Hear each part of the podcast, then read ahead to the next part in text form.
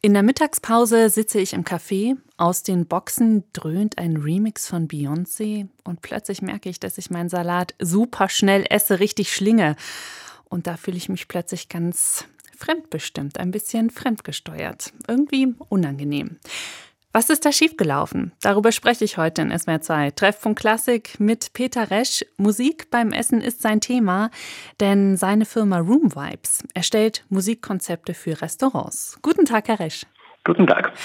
Welche Musik hören Sie denn am liebsten zum Essen? Keine. Ah. Das, ist, das, hat aber mit Beruf, das hat aus Berufsgründen. Wenn man so viel mit Musik beschäftigt ist, dann sucht man ab und zu die Ruhe. Na, das kenne ich auch, dass abends dann die Ohren einfach mal müde sind und Pause ja. brauchen.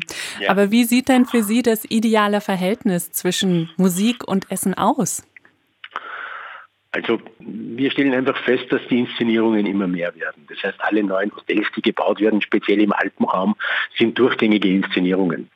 Und in einer Inszenierung ist die Musik einer der wichtigsten Punkte. Es gibt einen Oscar für Filmmusik. Es gibt in kaum einer Inszenierung oder in kaum einem Film geht es auch nicht um die richtige Auswahl der Musik. Es ist überall ganz, ganz wichtig, wie ist der Sound dort. Und aus diesem Grund helfen wir, die Inszenierung zu unterstützen.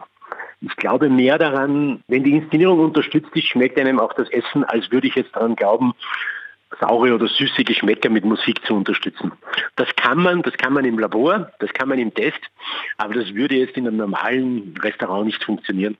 Weil nicht alle Menschen gleichzeitig saures oder süßes Essen bestellen, sondern jeder hat was anderes am Teller.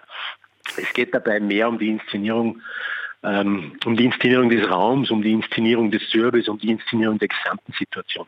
Hm, also ein Gesamtkunstwerk quasi. Ja. Ähm, jetzt haben Sie eben auch mal eine Anekdote vom Salatschlingen im Beyoncé-Rhythmus gehört. Ja. Was halten Sie davon? Was, was war da Ihre Assoziation oder Ihre Gedanken?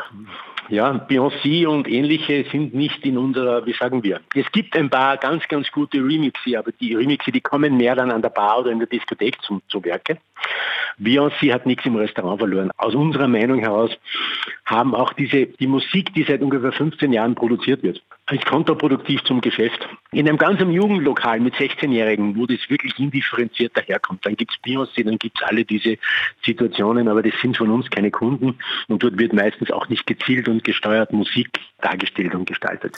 Können Sie da allgemeine Parameter nennen, wo Sie sagen, ja, das passt in den gastronomischen Bereich oder warum passt Beyoncé und Kollegen, Kolleginnen nicht so gut zum Essen? Weil diese Sounds sehr, sehr viel modernere und neuere Geräusche drinnen haben. Jetzt gar nicht mal Beyoncé alleine, aber wenn man jetzt genau die neu produzierten Sounds seit ungefähr 10, 15 Jahren ansieht, dann kommt man dazu, dass diese Sounds alle schon wie ein Computerspiel gingen. Sie haben sogar Computerspielgeräusche drinnen. Sie haben auch Computerspielgeräusche innerhalb dieser Sounds verbaut. Auf das spricht eine ganz andere Zielgruppe an, wie Leute, die in ein Hotel gehen oder die in ein Restaurant gehen und in einem Restaurant essen. Es kann dann dort schon einen Beyoncé-Fan geben, aber in einem Restaurant am Arlberg in Österreich oder, oder in Deutschland, in Bayern, irgendwo in den Bergen, gibt es wenig Menschen, die Beyoncé-Fans sind. Das heißt, es geht eher darum, die Menschen dort abzuholen, wo sie musikalisch zu Hause genau. sind, als das, genau. was jetzt die Musik genau. mitbringt. Ja, genau. Mhm. Und, und darüber hinaus. Das heißt, in unserer Datenbank versuchen wir Titel zu verwenden, von denen wir der Überzeugung sind, sie sind nicht zu dynamisch, sind aber dynamisch genug, dass es keine Schlafmusik wird. Von denen wir auch überzeugt sind, dass sie zu unseren Kunden und zu dem Gesamtkonzept des Kunden passen. Und können Sie aus Ihrer Arbeit auch ein paar Ratschläge für uns zu Hause ableiten? Welche Musik würden Sie vorschlagen, wenn man nach einem langen Arbeitstag nach Hause kommt und dann mit der Familie oder den Mitbewohner, Mitbewohnerin Abendessen will?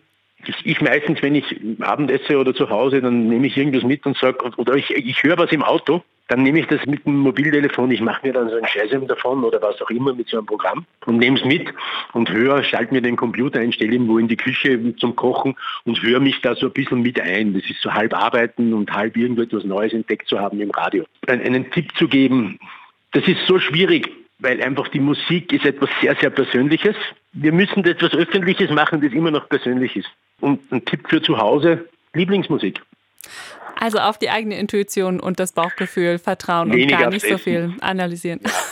Weniger ans Essen denken oder passt es jetzt zum Essen, sondern passt es zu mir.